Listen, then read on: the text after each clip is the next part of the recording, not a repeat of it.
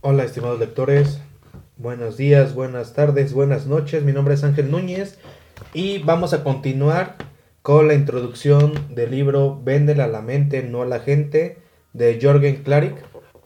En el episodio anterior nos habíamos quedado en la parte de el dinero y la felicidad. Vamos a retomar desde ahí. Dice, en mis talleres y conferencias suelo pedir que levanten la mano quienes creen que el dinero no es muy importante para ser feliz. Te garantizo que ninguno de los que lo hacen es millonario.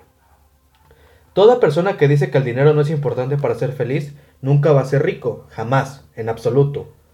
Pero cuando eres millonario, también debes saber, saber serlo. Entre ellos hay de todo, como sabemos. Hay algunos que son unos salvajes e imbéciles, pero hay otros que además de ricos son prósperos y transmiten tanta energía que todos los días reciben a cambio alegría y satisfacción. ¿Te imaginas qué tan feliz debe ser Bill Gates? ¿Sabes cómo debe ser la vida de ese señor, de su familia, de su esposa? Parece ejemplar. Carlos Slim es el hombre más rico del mundo. Lo conozco personalmente y te puedo garantizar que su familia tiene una gran energía, prosperidad y felicidad. Pero es que, además de tener dinero, esos hombres ayudan muchísimo. La fundación que regala más dinero en el mundo es la de Bill Gates. Se la pasa haciendo donaciones para financiar proyectos de desarrollo en todo el mundo. Así que, ¿por qué no debería sentirse feliz? Sin embargo, quizás tú no creas en la bondad como la base de la felicidad de estas personas porque, probablemente, tienes la idea preconcebida de que la gente que tiene dinero suele ser mala, que los tipos con plata son narcotraficantes que hicieron algo raro o ilegal. La, la realidad muestra que, la mayoría de las veces, una persona trabaja como un burro durante más de 20 años y no tiene dinero. Esa manera de pensar es muy común, sobre todo en Latinoamérica, por la frecuencia con la que lamentablemente se han visto millonarios con, con, fortunas mal habidas a lo largo de la historia. Pero es algo que debemos aclarar y es en lo que, es importante profundizar. Por eso te voy a recomendar uno. Uno de los libros que más me ha transformado en la vida y se llama Los secretos de la mente millonaria de T. Harp Eker. Este hombre habla de algo que es maravilloso y más grande que el dinero mismo, la prosperidad. A los tres meses de haber leído este libro, lo primero que descubrí es que yo le tenía miedo al dinero, a pesar de haberlo tenido desde muy joven, simplemente porque era, porque era para mí. Dinero significaba malos recuerdos y asociaciones negativas. Mis padres empezaron a pelear justo en el momento en que más plata tuvieron. Fue puntualmente cuando mi papá alcanzó una posición económica especialmente buena y decidió invertir en hacer un hipódromo en su país. Todo lo que había ganado lo metió en ese proyecto y un año después había perdido hasta nuestra casa familiar. Entonces, ¿qué significó eso para mí? El dinero es malo, trae problemas. Para empeorar las cosas, vengo de una familia muy católica. Mi abuela y mi mamá siempre recitaban versículos de la Biblia, como el que dice que es más difícil que un rico entre al reino de Dios, y no sé cuántas cosas más. Lavado de cerebro. Así que ese era yo, una persona que tenía miedo y no quería tener dinero, hasta que encontré ese libro, que es un bestseller absoluto. El autor era vendedor de artículos para deporte y estaba cansado de no tener dinero. Así que un día se le ocurrió que cuando entrara a la tienda de su cliente más rico para comprar sus palos de golf, le iba a hacer una sola pregunta.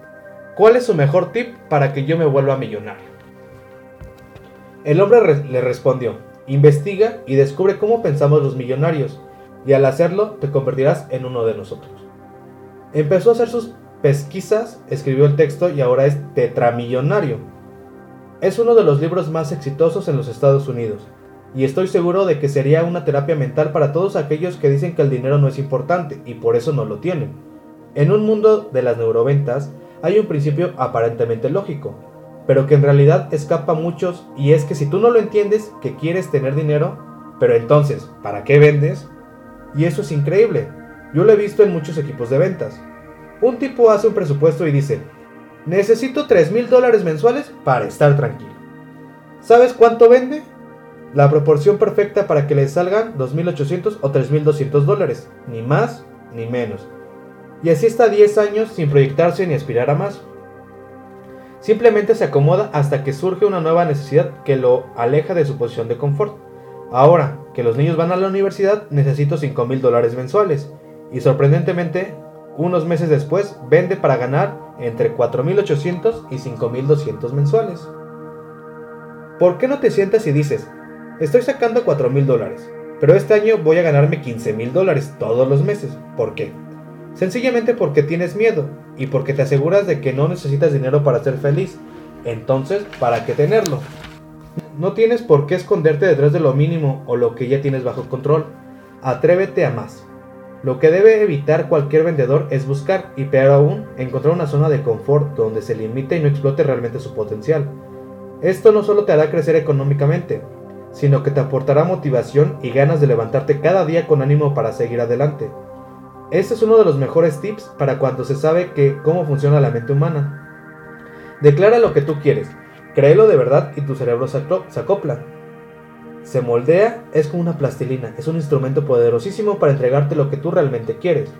Si tu cerebro está bloqueado hacia la prosperidad, el éxito y el dinero, no vas a encontrar nunca lo que buscas. Sueña, ten aspiraciones, ponte nuevas metas. No me vayas a echar la culpa después a mí de que esto no funciona, porque si lo hace, porque si lo hace, perdón. Pero como te expliqué anteriormente, todo depende de ti. Este método ha dado resultados en mi vida y en la de miles de personas que he capacitado a medida que hemos roto con nuestros pensamientos y paradigmas, aprendiendo a mirar hacia adelante. ¿Me creerás si te digo que los judíos son los únicos en el mundo que saben que el dinero puede comprar la vida de un ser humano? ¿Has visto la película de la lista de Schindler? Disculpen, oyentes, ¿es Schindler? Es un tratado para entender que, después de vivir perseguidos por miles de años, los judíos han aprendido que tener dinero o un pedazo de oro bajo el colchón puede ser la diferencia entre la vida y la muerte. En un momento de su historia, un hombre judío podía salvar del crematorio a sus hijos, a sus padres o a su esposa, dependiendo del tamaño del oro que poseyera. Entonces, vamos a ver si no hacen dinero. Ellos han aprendido a darle un valor de vida al dinero a través de eventos traumáticos que pocas culturas han vivido pero se transformaron en todo un ejemplo que trasciende a través de generaciones. Tienes que cambiar tu mentalidad, porque lamentablemente los latinoamericanos pertenecemos a una de las culturas más castrantes y temerosas hacia la prosperidad y el dinero. Esto se debe a diferentes factores, como la distribución desigual de recursos que nos lleva a pensar que cualquier cosa es ganancia dentro de la injusticia social que hemos padecido, y a nuestras creencias religiosas tan arraigadas donde se alababa la pobreza y se juzga la riqueza. Por eso, Estoy seguro de que ninguno de nosotros escapó de la típica historia en la que, de pequeño, tu papá te llevaba un carro viejo de 10 o 12 años y al lado tuyo, en el semáforo, se paraba un auto último modelo, divino. Tu papá volteaba y te decía, ¿qué habrá hecho, qué habrá hecho ese para tener semejante carro? Seguramente es narcotraficante. Eso pasaba bastante. La verdad es que sí. Yo también me acuerdo que eso se decía por acá. Así somos los latinos, lamentablemente llenos de complejos. Si eso pasara en Estados Unidos, el papá habría dicho, debe ser un jugador de baloncesto, algún día voy a tener ese carrote. El gringo lo dice porque no es acomplejado, porque le han hecho creer toda la vida que, que sí puede, mientras que a nosotros nos han hecho creer lo contrario. Tienes que cambiarte el chip, decir yo sí puedo y creértelo. Ese es el mejor tip del libro porque puede transformar tu vida, más allá de las neuroventas Toma cursos gratis de motivación en www.vialab.org.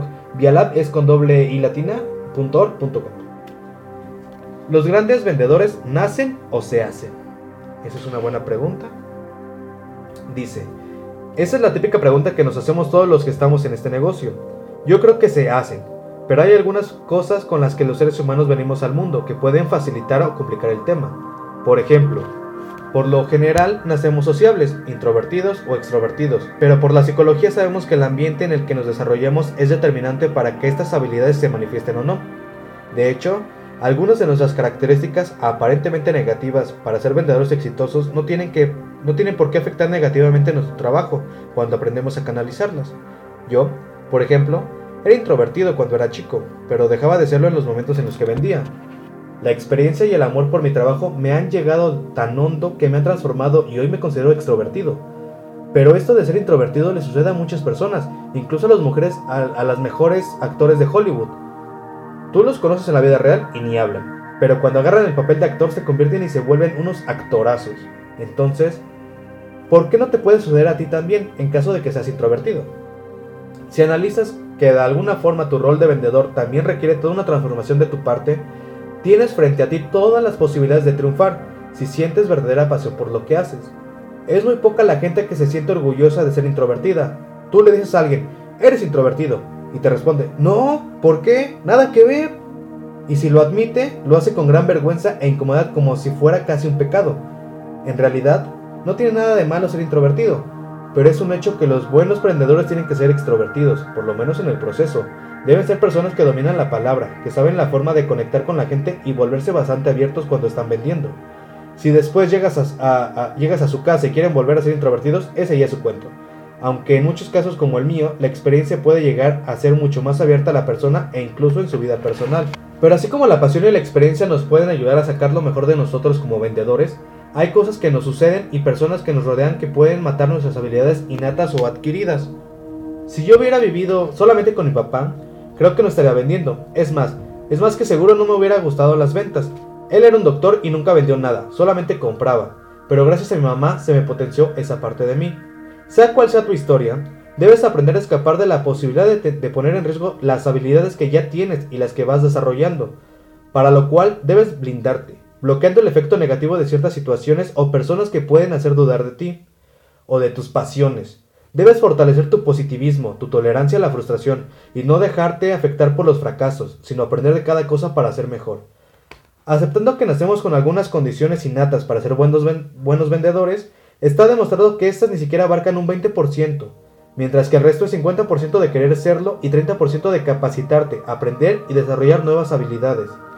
Las ventas antes eran una técnica y ahora están convirtiéndose en una ciencia, cuyo objetivo es poder integrar todos los elementos de manera estratégica a través de los estudios bien estructurados, que nos aportan información poderosa y principios de neuropedagogía, para que tú puedas vender, lograr y disfrutar más. Vamos a la parte de innovación y valor agregado.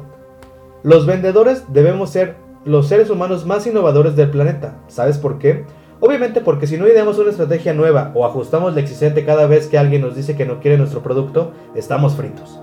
Yo diría que llegamos incluso a innovar varias veces en un mismo día, ya sea porque estamos perfeccionando una estrategia que nos está resultando muy efectiva o porque las cosas no están saliendo como esperábamos. Supongamos, por ejemplo, que dentro de tu programación de trabajo de hoy tienes como objetivo atender a cuatro clientes y todos te tiran la puerta en la cara. La única forma de poder salir a vender mañana con la seguridad de que esto no vuelva a suceder es que te cuestiones, ¿qué diablos dije? ¿Qué provoqué? ¿En qué momento se desconectaron? ¿Y qué debo cambiar de mi actitud y mi discurso para que me compren? Ese es el proceso de innovación más constante y poderoso que puede tener un ser humano. Reflexión. Reflexión inmediata en tiempo real. 15 minutos después de que te dicen no, convertir un error o, o un resultado negativo en una oportunidad. En el mundo de las ventas, como sucede en muchas cosas de la vida, solemos aprender más de los fracasos que de los aciertos. Así fue mi vida y es la realidad de todo gran vendedor, aprender a punta de portazos y de colgadas de teléfono. Pero no solo somos los más innovadores, sino también los más apasionados. La combinación de estos dos elementos es la clave para el éxito, ya que la pasión es el motor de la innovación. Nos da la perseverancia y la motivación para desarrollar mejores estrategias, sin desfallecer como lo han demostrado las neuroventas a través de diferentes estudios. Debemos entender qué es la innovación. Algunos creen que es hacer las cosas muy creativas y diferentes. No, señor. He visto quebrar cientos, he visto quebrar cientos de empresas por andar dando palos de ciego con estrategias no solo raras, sino fuera de lugar, haciéndose los creativos y diferentes. Para mí, para mi equipo y para la gente que me sigue hoy, Innovación significa ofrecer valor agregado a las personas a través de los productos y servicios que les vendemos. ¿Tú crees que Steve Jobs nos generó valor? Él nos cambió la vida. Gracias a Jobs y su innovación del iPod, por ejemplo, escuchemos entre un 40 y 50% más de música al día. Te cuento que es una persona que experimenta este incremento es 17% más feliz. O sea que Jobs nos hizo más dichosos. Yo ya no escuchaba música, pero gracias a Steve Jobs y a mi iPod empecé a oír canciones con más frecuencia, y eso me transformó. Me hizo una persona más alegre, inclusive nunca me gustó bailar, pero después de eso aprendí un poquito. No voy a decir que soy un gran bailarín, pero ahora puedo hacerlo y me gusta. Por otra parte, ¿crees que tener un teléfono que te resuelve 80% de tus problemas del día y que lleva adentro tu vida, tu música, tus fotos, tus archivos, todo, no es cambiar tu vida? No sé qué nos pudo cambiar más la vida que el iPhone en los últimos 10 años.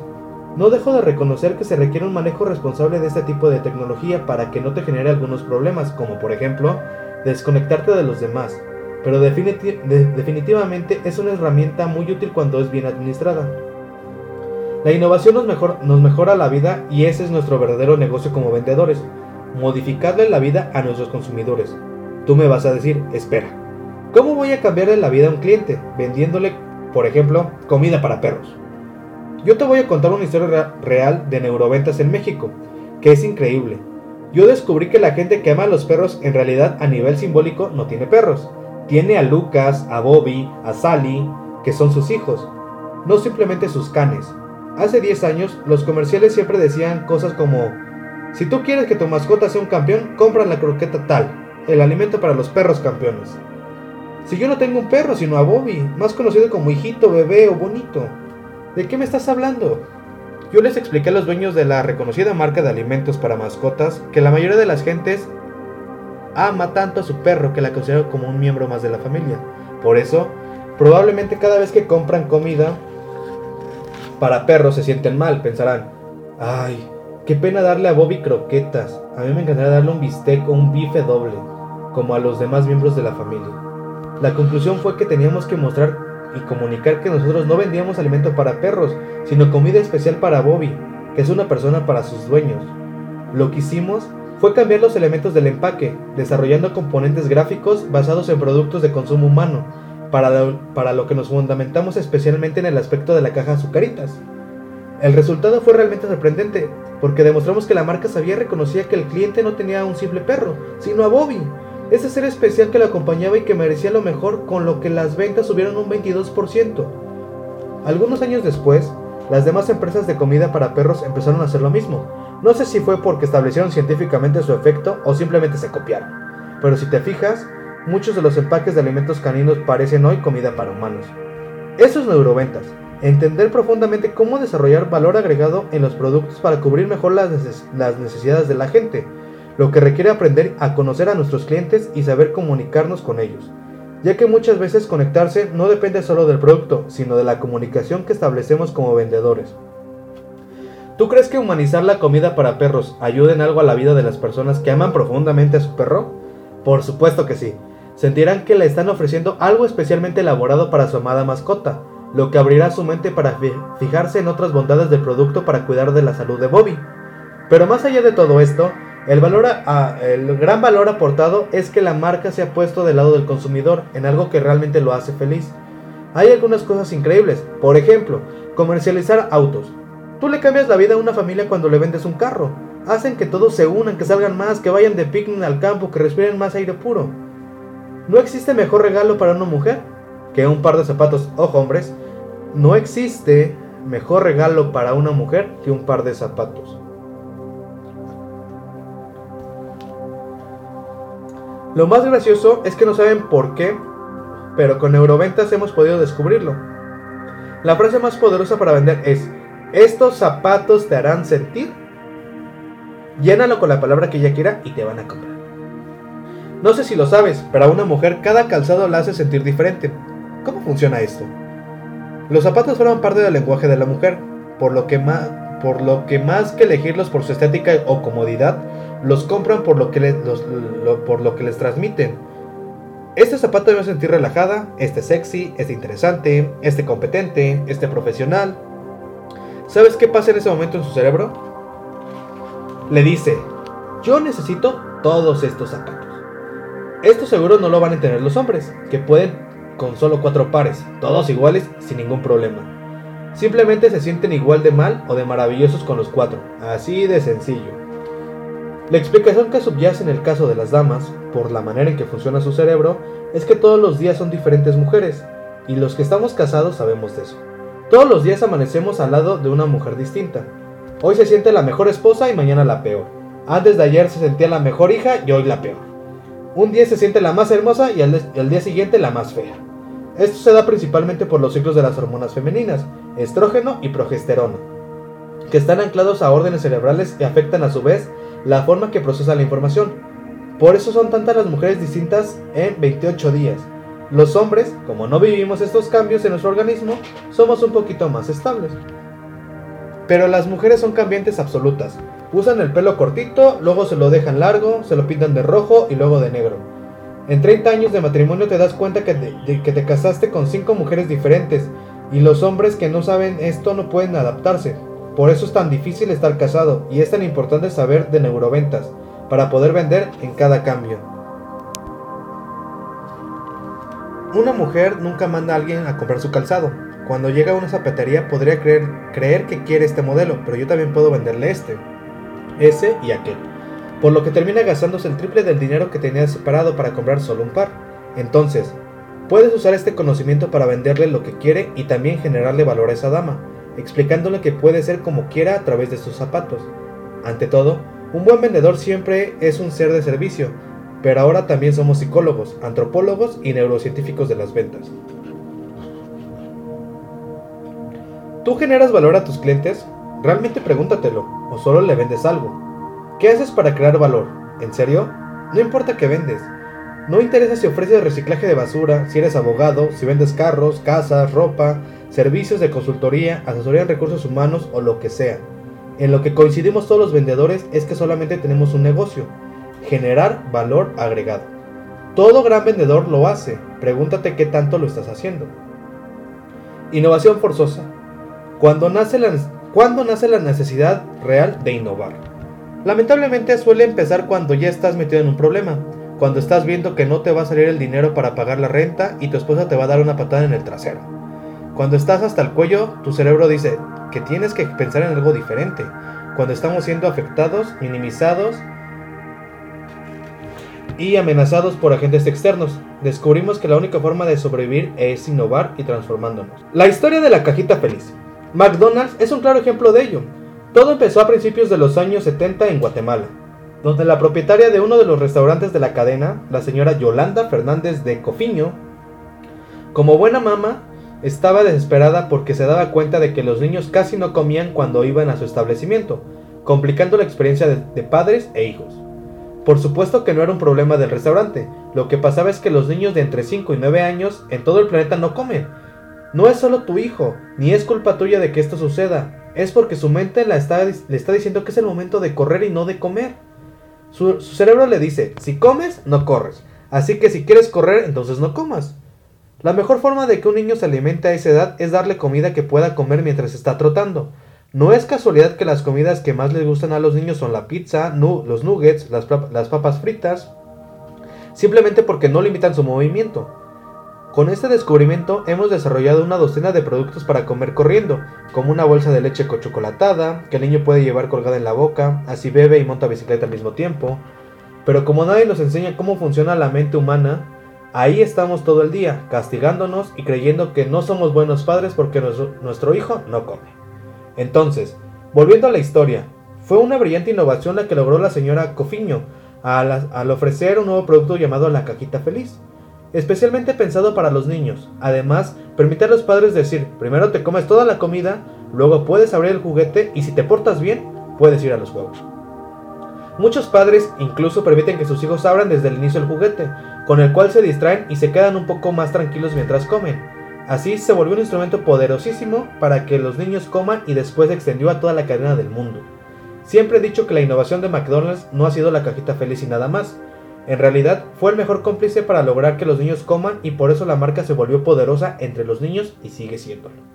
Otras personas me contaron que la señora Cofiño generó esta maravillosa innovación porque su esposo falleció y el negocio se estaba viniendo abajo. Ella tenía que mantener a sus hijos y pensó que tenía que inventarse algo diferente. No sé cuál es la verdadera, la verdadera historia, pero usualmente es un momento en los momentos difíciles que uno cree esas cosas tan maravillosas, y es algo que cambió la vida de una empresa tan grande como McDonald's.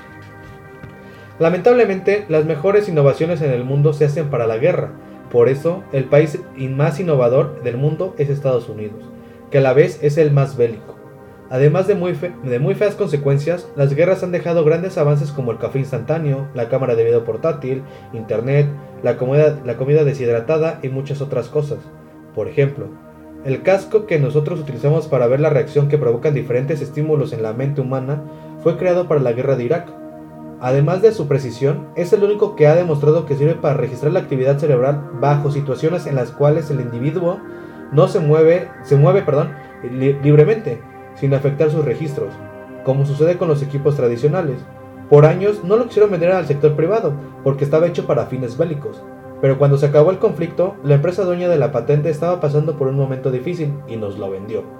Hoy ese aparato ha cambiado la realidad de muchas personas y muchas empresas porque gracias a nuestros estudios han podido desarrollar mejores estrategias de innovación realmente efectivas que aumentan su éxito.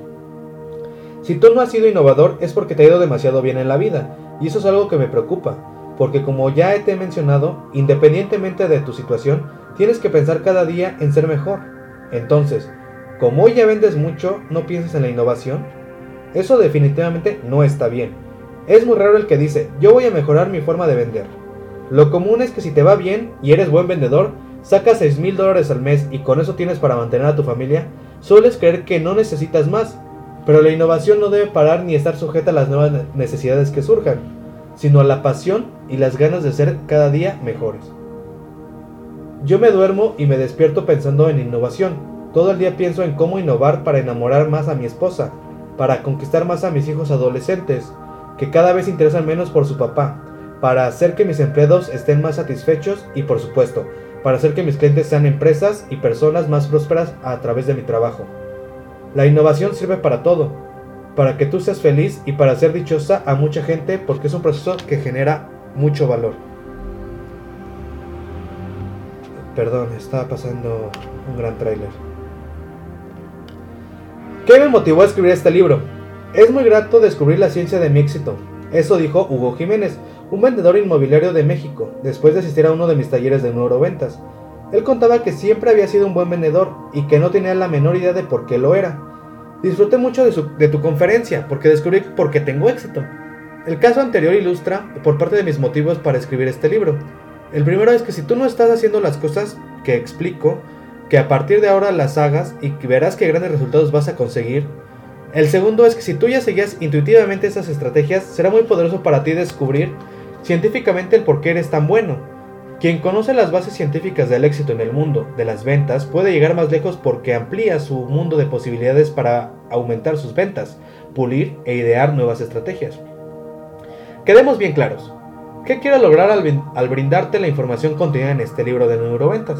Muy simple estas cinco cosas. Gente, por favor, si tienen pluma y papel, por favor, escribir estas cinco cosas que son lo que nos va a ayudar a poder vender un poquito más.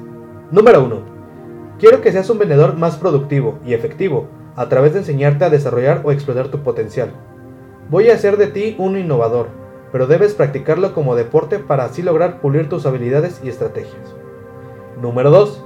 Quiero que hagas amigos en las ventas para luego hacer ventas con los amigos.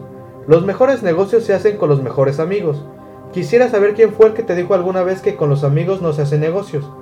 Yo le diría a ese tipo, es que tú no sabes hacer buenos negocios y por eso prefieres dejar de hacerlo con amigos.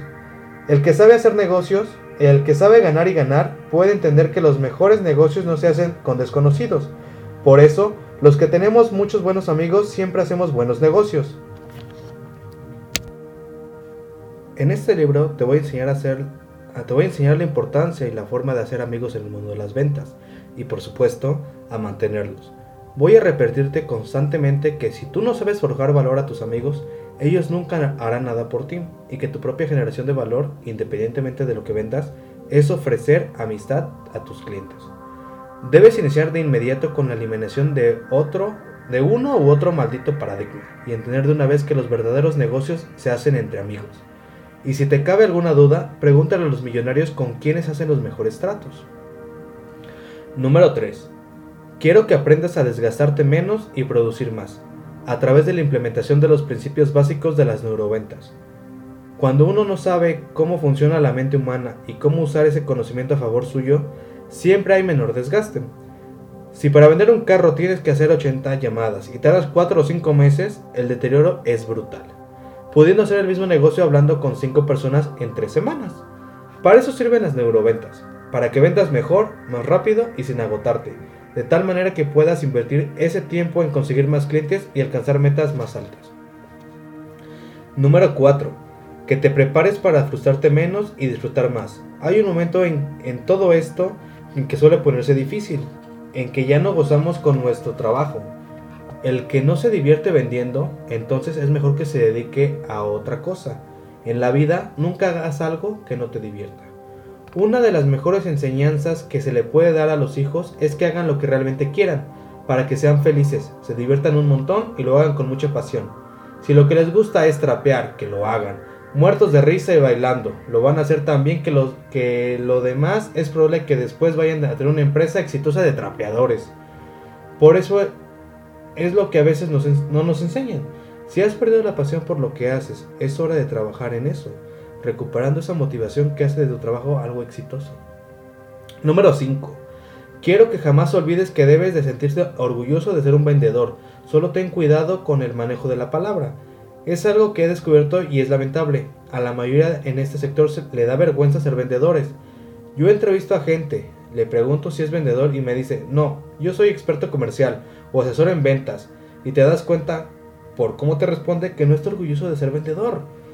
Me gustaría saber cuántos vendedores van a un cóctel con gente muy elegante y dicen realmente a qué se dedican. Desde ahí estamos mal.